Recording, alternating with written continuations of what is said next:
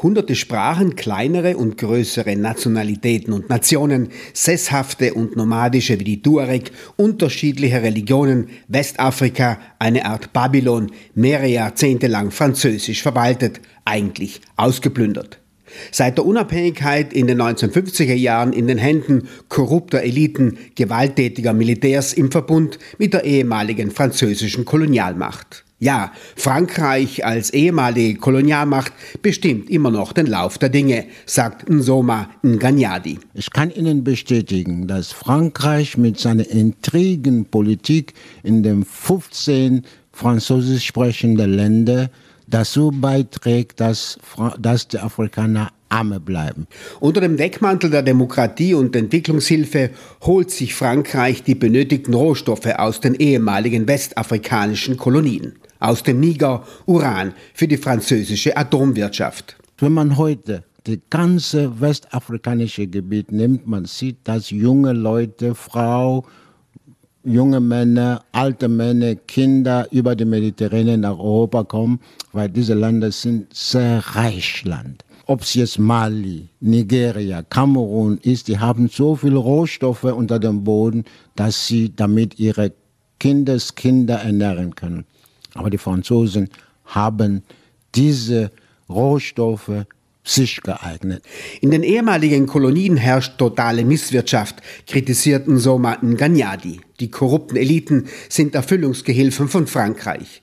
Der eigene Profit steht vor dem Wohlergehen der Bevölkerung. Und die instigieren und die schützen und die fordern diese Misswirtschaft, damit die Jugend, wie wir hier sehen, keine Perspektive haben Sie haben alles unter dem Boden, aber nichts in der Tasche. Nicht von ungefähr verlassen viele junge Leute die Sahelstaaten, die westafrikanischen Ex-Kolonien, Nigeria, die einst britische Kolonie, weil es keine Perspektiven gibt. Trotz des ungeheuren Reichtums im Boden schüttelt Nsoma Nganyadi seinen Kopf. Die jungen Leute, die verlassen den Kontinent und vor allem Nigeria, weil sie keine Perspektiven haben.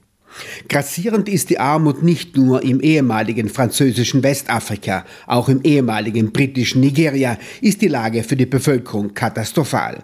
Sie ist schlimmer als 1969, als Nigeria Krieg gegen Biafra führte, mit entsprechender Hilfe aus Großbritannien und der Sowjetunion. Es ist viel, viel schlimmer, weil die Jugend verlässt das Land, die Jugend haben keine Perspektive, die Leute werden ihre Ländereien, den sie von ihren Ur-Urgroßvatern geerbt haben, weggenommen von der nigerianischen Regierung, von der Hausa Fulani Group. Und sie haben keine Verteidigung, weil die Armee und Soldaten und Polizisten die Leute niedermesseln wenn sie ihre Landereien verteidigen wollen. Bevölkerungsgruppen wie die Fulani und die Hausa nahmen nach der Unabhängigkeit die Rolle der ehemaligen Kolonialherren ein. In Nigeria grenzen die islamischen Fulani und Hausa die anderen Volksgruppen und Nationalitäten strikt aus, kontrollieren die Erdölindustrie. Es gibt keine Industrie in dem Gebiet. Die Jugend hat keine Arbeit. Man kann sehen, meine zwei Brüder hier, sie sind hier, weil sie keine Zukunft, keine Arbeit haben. Es gibt 1,2, 1,7 Millionen junge Leute, die von der Schule, von Universität, Volksschule, Sekundarschule rauskommen. Es gibt keine einzige Arbeit. In Nigeria verschärfte sich in den letzten Jahren der Konflikt zwischen den islamischen und christlichen Bevölkerungsgruppen.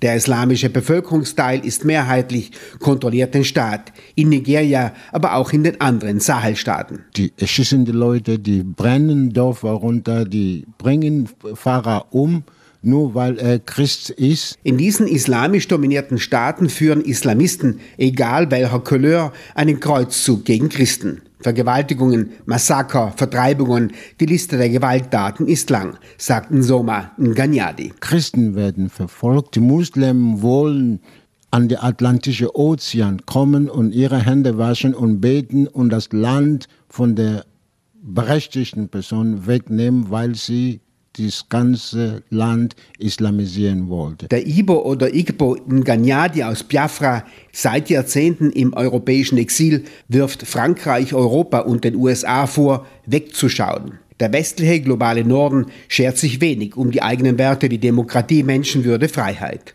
Wer Unrecht aber duldet, Diese ehemaligen Kolonien sind allesamt Unrechtsstaaten, macht sich zum Komplizen, kritisiert Nganyadi das westliche Wegschauen. Wenn man Unrecht duldet, dann ist man Kompliz. Und ich denke, der Westen, wenn sie weiter ruhig bleiben und nicht zu Schutz dieser Leute kommen, dann ist der Westen ein Kompliz in dieser Genozid. Die Putschisten im Niger, in Mali, im Sudan suchen offensiv die Nähe zum kriegsführenden Russland. Russland als Partner im Kampf gegen den Neokolonialismus.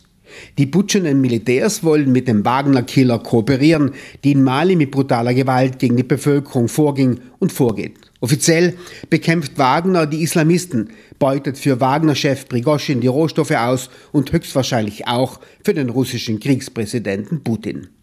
In den Sahelländern gibt es eine islamische Allianz gegen die Christen. Trotz westlicher und russischer anti-islamischer Interventionen festigt sich die islamische Herrschaft. Um diese Religion weiter nach Süden zu propagieren, die Christen praktisch an ihren Gebieten zu vertreiben